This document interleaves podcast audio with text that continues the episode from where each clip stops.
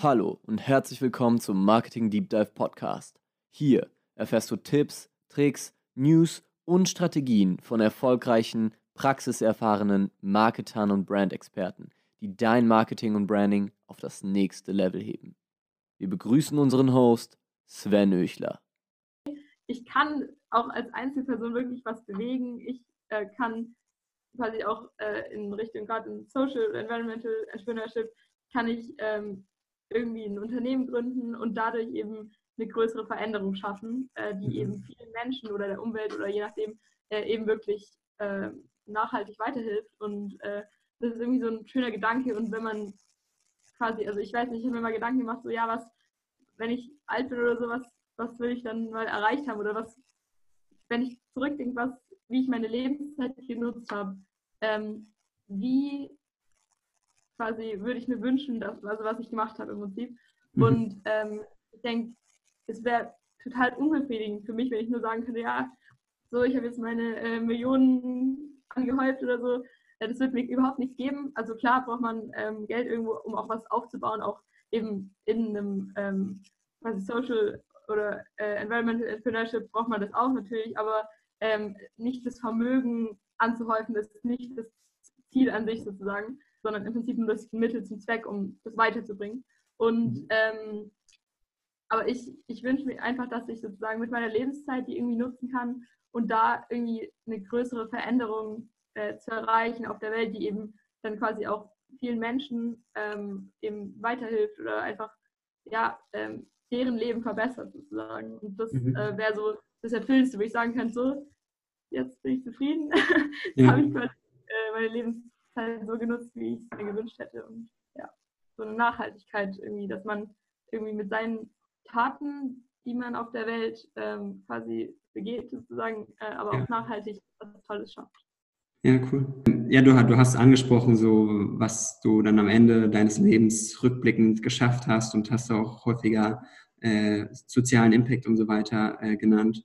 Ähm, hast du das Gefühl, auch jetzt so in Anlehnung an Gen Z, Gen Z EO, ähm, dass sich die Werte, die wir als junge Generation mit uns tragen, ähm, verändern im Gegensatz zu Gen Y, Babyboomers, Gen X? Ähm, habe ich persönlich schon äh, das Gefühl, aber ich habe gleichzeitig das Gefühl, dass es im Prinzip ähm, durch auch die Generation Z mhm. andere Generationen damit reingezogen werden irgendwo. Also ja. ähm, wenn ich jetzt mal über meine Mutter zum Beispiel nachdenke, ähm, dann haben wir auch oft ganz äh, tolle Gespräche oder ich habe dann auch mal so mhm. Themen, die ich eben aus meinem Umfeld, Umfeld mitgenommen habe oder aufgegriffen habe oder einfach äh, die mir wichtig haben oder mich zum Nachdenken gebracht haben. Ähm, da habe ich dann äh, mit ihr Gespräch geführt und hat, hat also geführt. Ähm, dann war das auch total interessant, was erstmal ihr Standpunkt war. Ähm, und dann haben wir eben immer so ein bisschen diskutiert und so. Und äh, oftmals war es dann auch so, dass sie gesagt hat, ja, doch, eigentlich hast du recht. Ähm, es gibt wirklich bestimmte Themen, da, da müssen wir vielleicht uns jetzt auch mal verändern, dass wir eben im Großen und Ganzen was verändern können. Und das fand ich echt dann auch mal ganz cool, dass äh, man so auch quasi die Kinder, die Jungen, die Kleinen, die ja. ähm, ältere Generation so ein bisschen mitbewegen können. Ja. ja, ich hatte gestern auch ein Gespräch mit meinen Eltern ähm, und da war dann eine Aussage, ähm, ja, es ist doch schon mal etwas, dass zumindest das Bewusstsein dafür da ist. Und ich hatte dann keine Lust mehr darauf einzugehen. Ähm, ja. Aber eigentlich finde ich diese Aussage total falsch, weil das Bewusstsein alleine, das verändert noch nichts. Ja, ähm, es, ist, es ist schön, dass irgendwie auch äh, unsere Elterngeneration anfängt äh, zu wissen, dass man jetzt nicht mehr unbedingt äh, Plastiktüten äh, in, im Park liegen lassen sollte. Ähm, aber das verändert ja noch nicht, äh, wie, wir, wie wir handeln, nur weil uns uns bewusst ist. Ähm, wie, wie, siehst du das Ganze? Ja, doch, das sehe ich äh, total auch so. Also ähm, wenn wir also es gibt so viele Menschen auch, mit denen ich auch mich unterhalten habe, die mhm. gesagt haben, ja, ähm, ja, ich weiß ja, dass es so schlecht ja. ist und so weiter und so fort, aber dann wirklich im Prinzip vielleicht auch gerade bei den Themen mit äh, Umwelt und so weiter seinen Lebensstandard äh, zu ändern oder so, sehen die wenigsten ein. Also ähm, ich finde schon, also klar, ich, ich finde jeder kleine Schritt ist äh, etwas, also besser etwas ja. als nichts auch, aber ähm, also zum Beispiel, dass man jetzt sagt, okay, ähm, ich, ich hole mir nicht jetzt am, im äh, Einkaufsladen jedes Mal eine neue Plastiktüte, sondern habe jetzt meinen Korb dabei oder so. Ich denke, so kleine Sachen äh, sind auch sehr wichtig. Also gerade äh, um mal quasi einzusteigen und äh, sich dann noch weiter darüber Gedanken zu machen. Ähm, ich denke auch, dass solche Aktionen, wenn sich dann die Leute im Prinzip wieder mit anderen darüber unterhalten, dass dann neue angesteckt werden und so kann man im Prinzip dann ähm, so ein, quasi wie so ein, äh, eine Kettenreaktion auslösen und äh, dass dann vielleicht auch mehrere sich verändern, ähm, aber dass man auch dann selbst im Alltag mehr darauf achtet, ähm, wo kann ich denn quasi selbst da was verändern, was ähm, dann quasi auch eine größere Veränderung mit sich zieht und eine Verbesserung. Ähm, ja. Also wir haben jetzt auch äh, viel überlegt, ja, ähm, auch ich, ich wohne jetzt ja noch bei meiner Mutter und deswegen geht es ja auch dann, auch wenn ich meistens im Internat bin, ähm, geht es dann doch darum, ja, okay, so was, was kaufen wir ein, was konsumieren wir eigentlich, ähm, wie kommen wir jetzt von A nach B? Sollen wir jetzt irgendwie, nur weil es äh, jetzt 5 Euro günstiger ist, ähm, sollen wir jetzt und kürzer ist, sollen wir jetzt nach Berlin fliegen oder sollen wir mit dem Zug fahren? Mhm. Das sind eben auch so kleine Themen, ähm, die es dann irgendwo auch ausmachen, wo man dann wirklich überlegt, okay, dann zahle ich vielleicht doch die 5 Euro mehr und nehme die, ich weiß nicht, zwei Stunden mehr in Kauf und äh, fahre dann doch mit dem Zug. Ja. Ähm, und das äh, finde ich schon mal ganz gut eigentlich. Ja. Aber es reicht trotzdem nicht. Also man sollte nie sagen, okay, so, ich weiß es ja jetzt und äh, ich weiß, dass es gibt und das ist schon mal ganz toll und jetzt kann ich mich auf die ähm, äh, faule Socke legen. Das ja. äh, reicht nicht. Ja. ja, bei dem Thema äh, Fliegen oder Bahn, ähm, das finde ich ganz interessant. Ich habe jetzt eine Statistik gesehen, ähm, das, das war natürlich nur eine prozentuale Statistik, deswegen ist die jetzt nicht so aussagekräftig, dass äh, Inlandsflüge nur für, ich glaube, 1,7 Prozent oder so der CO2-Emissionen in äh, Deutschland zuständig sind und Autos halt für, keine Ahnung, 20 Prozent oder so. Ähm, bei, bei der Bahn gebe ich dir vollkommen recht, ist, glaube ich, uneingeschränkt äh, die Bahn deutlich äh, deutlich ökologischer als äh, zu fliegen oder auch mit dem Auto zu fahren. Aber häufig ist die Frage ja auch, äh, Bahn kommt gar nicht in Frage, äh, weil das zu lange dauert und äh, zu unbequem ist und zu unflexibel ist. Also entweder fliege ich mit dem Flugzeug, weil es geht schnell, oder ich fahre mit dem Auto, weil dann bin ich flexibel. Ähm, und dann wird sich häufig für das Auto entschieden, weil das Flugzeug ja so äh, viele Emissionen hat. Dabei ähm, ja, es ist, es ist so ein Thema der Aufklärung. Ich, ich selbst weiß es nicht, ob ein Flugzeug äh, unbedingt ökologischer ist als das Auto. Kommt wahrscheinlich auch darauf an, ob man alleine im Auto sitzt oder mit vier anderen Personen.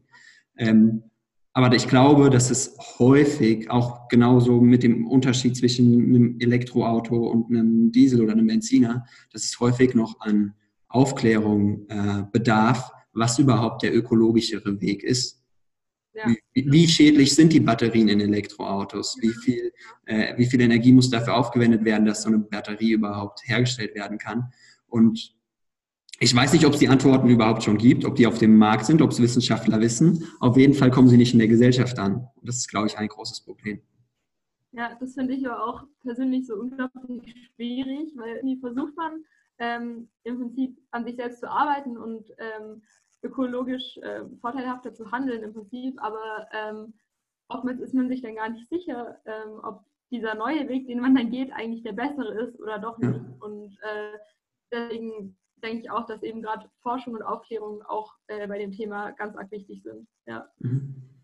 Und ich finde auch, du hast ja auch angesprochen, ähm, mit dem Fahren und dann, dass da, äh, ob jetzt eine Person oder mehrere Personen drin sitzen. Deswegen, ähm, ich habe jetzt auch mal BlaBlaCar zum Beispiel mhm. entdeckt. Das äh, fand ich dann auch eigentlich ganz cool, ähm, dass man dann sagt, okay, ich ähm, bin jetzt Pendler oder so und fahre eben mit dem Auto, aber äh, dann kann ich ja noch quasi drei andere Leute mitnehmen, die vielleicht sonst auch äh, dann einzeln mit dem Auto oder ich meine, theoretisch, wenn sie dann einfach nur mitfahren und das Auto sowieso dahin gefahren wäre, dann ist das ja sogar ökologisch vorteilhafter als im Zug zum Beispiel. Und ähm, das finde ich dann eigentlich auch ganz cool, dass es so auch so Startups eben gibt, ähm, durch die dann solche Sachen machbar sind. Ja, ja, mega. Also BlaBlaCar lohnt sich ja für alle. Der Fahrer äh, hat geringere Kosten oder äh, sogar gar keine Spritkosten, weil die seine Mitfahrer es decken. Die Mitfahrer haben eine relativ flexible äh, Fahrgelegenheit, nicht so wie äh, Flugzeug oder Bahn. Ähm, und äh, sind halt auch deutlich günstiger. Keine Ahnung, hier jetzt aus Frankfurt oder aus Stuttgart äh, nach Berlin kostet das, weiß nicht, 20, 30 Euro, glaube ich, für eine Fahrt. 30 Euro, das habe ich mal gezeigt, also ich ja. Äh, gar nicht. Und ja. wenn man fliegt, würde man mindestens 80, 90 Euro wahrscheinlich zahlen. Mhm. Deswegen ist es auf jeden Fall sinnvoll. Ähm, du hattest, oder wir hatten gerade eben noch über das Thema Konsumentenverhalten gesprochen und dass es wichtig ist, dass wir uns selbst ändern.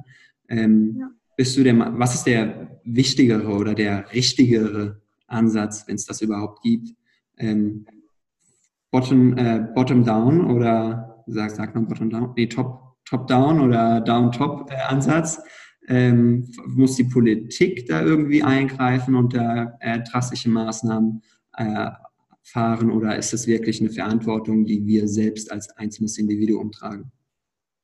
Ähm, also ich würde das kannst du beiden so ausschließen, sag ich jetzt mal, aber ähm, aus dem Problem heraus, dass eben in äh, vielen Teilen der Bevölkerung eben äh, vielleicht das Bewusstsein nicht da ist oder das Bewusstsein da ist, aber eben dann doch äh, man faul ist, um dann wirklich was zu ändern, denke ich, ist es auch wichtig, dass äh, die Politik da eben, eben äh, bestimmte ähm, Regelungen oder Maßnahmen ergreift, ähm, weil sonst im Prinzip auf, einer, äh, auf der großen Skala im Prinzip die Klimaziele, die wir jetzt auch haben, vielleicht gar nicht erreicht werden können. Deswegen ist es, denke ich, sowohl wichtig, dass äh, man eben an sich selbst arbeitet und überlegt, okay, äh, wie kann ich mein äh, Konsumverhalten verändern, dass ähm, ich im Prinzip, äh, ich denke auch immer so ein bisschen beides, also ich meine, äh, ich mache es ja auch für mich, äh, dass ich sage, okay, für mein Gewissen so ein bisschen, aber gleichzeitig für die Welt sozusagen oder für ähm, positive Klimabilanz zum Beispiel. Ähm, aber andererseits auch, dass die Regierung dann bestimmte Maßnahmen ergreift und dann sagt, okay, ähm, so, das geht so gemütlich leider nicht weiter. Wir müssen jetzt was tun, dass wir auch ähm, dann unsere Klimaziele erreichen und dann ähm, auch im Prinzip wirklich im Prinzip den Klimawandel nicht stoppen, aber zumindest bremsen können, sodass wir ähm, ja, viele Gebiete der Welt würden sonst total zerstört werden, was wir jetzt ja auch ähm, schon bemerken. Und deswegen ist es, denke ich, auch sehr wichtig. Ja. Ja, also ich bin bei dir, auch die Politik sollte handeln. Ich sehe nur ein Problem, leider, und das ist, dass ich viele, viele Entscheidungen der Politik äh, überhaupt nicht nachvollziehen kann. Ähm, Beispiel, das letzte Beispiel, worüber es dann auch eine interessante Kolumne von einem äh, T3N-Chefredakteur gegeben hat, äh, war bei dem Thema Verdopplung der Prämien für Elektroautos, äh, dass man ja irgendwie anstatt 3000 Euro jetzt, glaube ich, 6000 Euro äh, Prämie bekommt, wenn man äh, sich ein Elektroauto zulegt. Und äh, das Thema, die Aussage der Kolumne ist gewesen, ähm, warum werden Autos überhaupt noch prämiert? Warum äh, sorgt man nicht dafür, dass äh, ja, entweder Technologien wie äh, Hyperloop oder Lufttaxi vorangetrieben werden oder dass äh, öffentliche, äh, der öffentliche Nahverkehr oder der öffentliche Verkehr im Generellen ausgebaut wird und dass man äh, viel weitsichtiger schaut und nicht nur immer Symptome behandelt. Und äh, ich weiß nicht warum, ob das eine, eine Krankheit der Politik ist, aber das ähm, ist halt irgendwie passiert nicht.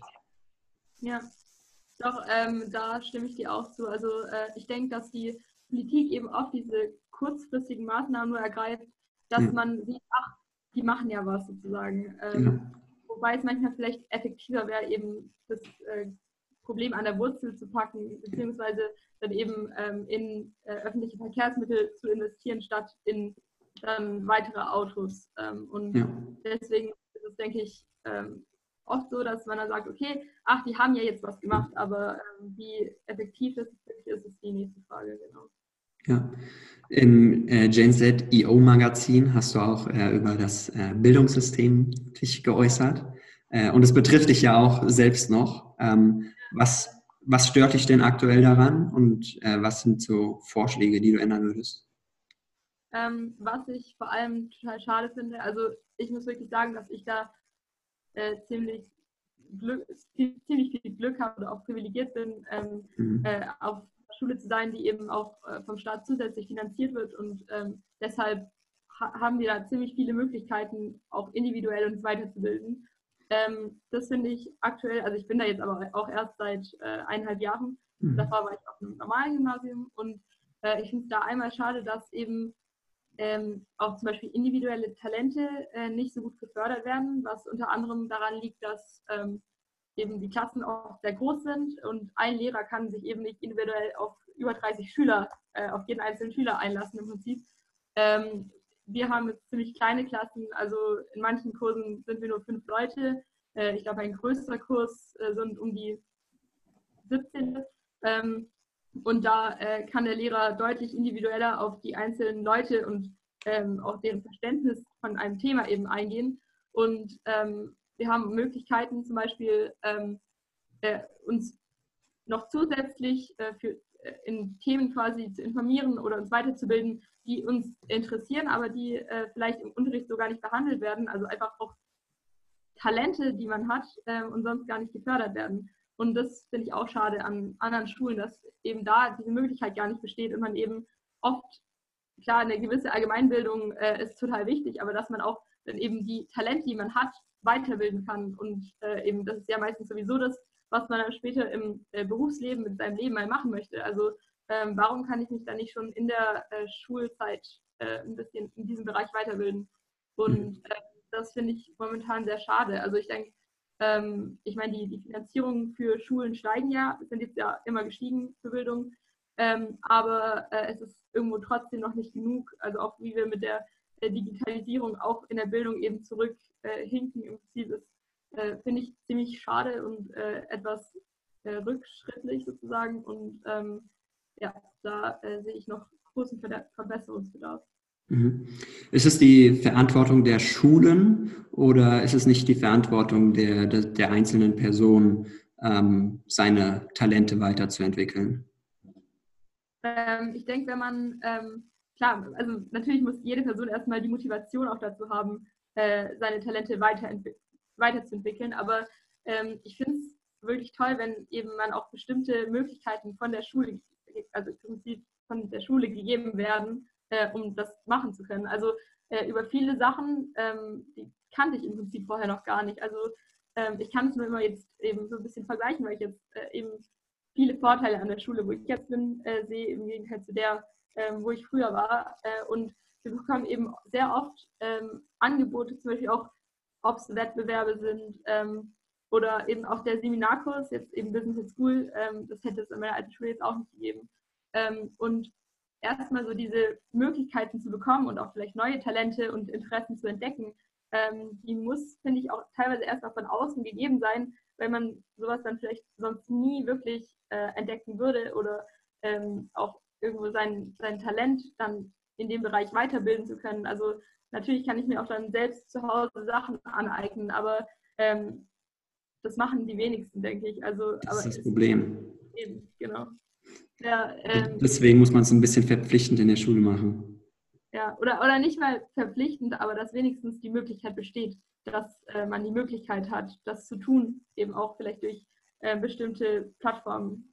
Aber meinst du, das wird angenommen? Also wenn ich bin jetzt seit dreieinhalb Jahren aus der Schule raus, meine Erfahrung war, dass so extracurricular Activities ähm, kaum angenommen werden. Und wenn das jemand angenommen hat, dann war es immer äh, der, der Streber, ja, der mit dem so gefühlt keiner was zu tun haben wollte, weil der äh, so ein Spießer war und nur gelernt hat und äh, nicht so cool war wie die anderen. Na naja, gut, ich verstehe, denke ich, doch deinen Punkt, aber ähm, wenn ich mal, also ich war auch ein halbes Jahr in Amerika auf einer Highschool, ähm, da gibt es ja zum Beispiel auch immer diese Electives, also diese Wahlfächer äh, und eine ziemlich große Auswahl daran. Mhm. Ähm, und äh, da habe ich dann damals zum Beispiel auch Creative Writing gesetzt. Mhm. Äh, das ist ein Kurs, wo man einfach kreativ schreiben kann und eben dann auch bestimmte Aufgaben bekommt. Und äh, dadurch habe ich auch für mich so ein bisschen diese äh, Liebe zum Schreiben oder auch zum kreativen Schreiben entdeckt und äh, entwickle sie jetzt quasi immer selbstständig weiter, weil ähm, ich eben jetzt erfahren habe, dass es mir wirklich Spaß hat und äh, ich das auch wirklich gerne mache. Aber ähm, hätte ich diesen Kurs nicht belegt, ähm, also hätte es diese Möglichkeit nicht gegeben, dass ich das gemacht hätte, dann wüsste ich vielleicht gar nicht, dass ich äh, sowas mhm. gerne mache. Genau, deswegen ähm, fände ich schon gut, also wenn es eben diese Möglichkeit gibt, oder wir hatten jetzt äh, an meiner Schule ist es so, es gibt äh, sogenannte Adita, sind sozusagen Zusatzfächer. Ähm, in den unteren Klassenstufen äh, ist es Pflicht, eine bestimmte Anzahl an Adita zu belegen. Ähm, und, aber mit höheren Klassenstufen werden die immer weniger, also an wie viel man davon belegen muss. Ähm, in der Oberstufe muss man gar keine mehr belegen, sonst ist es freiwillig.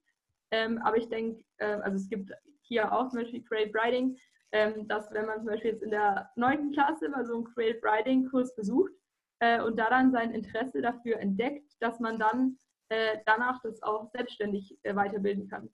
Mhm. Ja, ich sehe auch so ein bisschen das Problem, ähm, ich, ich sehe auch von, von Land zu Land unterschiedlich. Ähm, bei, bei mir in Hessen war es, glaube ich, so, dass man in der siebten oder in der achten Klasse äh, ein Wahlpflichtfach äh, auswählen konnte. Ich weiß nicht, ob es eins oder zwei waren. Ich glaube, es war nur eins. Und es war halt irgendwie äh, entweder eine dritte Fremdsprache oder darstellendes Spiel oder ähm, Kunst oder Musik, irgendwie sowas. Ne? Und das sind halt so vier, fünf Bereiche, die in der Schule eigentlich allesamt viel zu kurz kommen. Ja, so Sport, künstlerisch, äh, äh, künstlerische Themengebiete und so, das wird ja in der Schule viel zu wenig thematisiert, meiner Meinung nach.